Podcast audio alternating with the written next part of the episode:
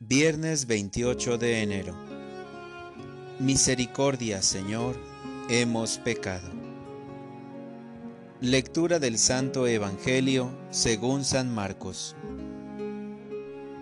En aquel tiempo Jesús dijo a la multitud, El reino de Dios se parece a lo que sucede cuando un hombre siembra la semilla en la tierra, que pasan las noches y los días, y sin que él sepa cómo, la semilla germina y crece, y la tierra por sí sola va produciendo el fruto.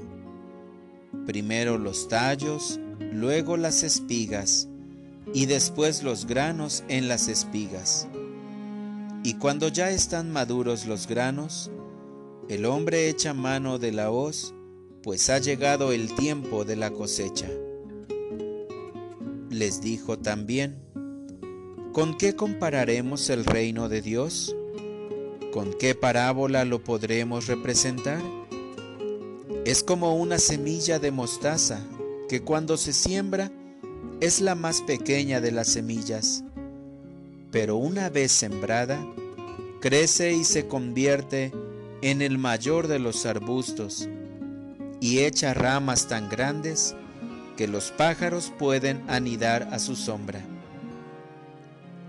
Y con otras muchas parábolas semejantes les estuvo exponiendo su mensaje, de acuerdo con lo que ellos podían entender. Y no les hablaba sino en parábolas, pero a sus discípulos les explicaba todo en privado. Palabra del Señor. Oración de la mañana. Señor, en el bautismo recibí la semilla de tu reino. Señor, el amor no cansa. Por eso, cada mañana al despertarme recibo tu amor. Son momentos fascinantes porque al experimentar la presencia de tu palabra, mi amor adquiere sentido para la vida y la fuerza para amar a mis hermanos.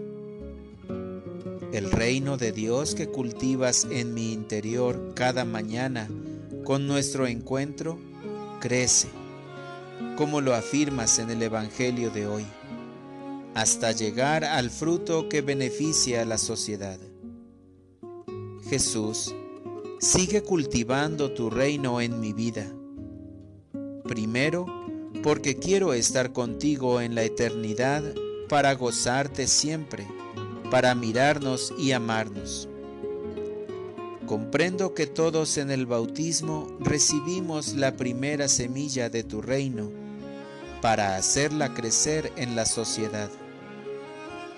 Bendito seas Jesús, porque con tu presencia entre nosotros nos aclaraste todo lo referente al reino y cómo ingresar en Él para estar contigo por la eternidad. Para orientar mi vida. La responsabilidad de los padres de familia no es solo procurar el alimento en el hogar, sino lograr que nadie falte en el cielo. Gracias Señor, porque no te desesperas frente a mi soberbia. Al contrario, me regalas día con día tu gracia y con paciencia me esperas para abrazarme, igual que lo hizo el papá del Hijo pródigo.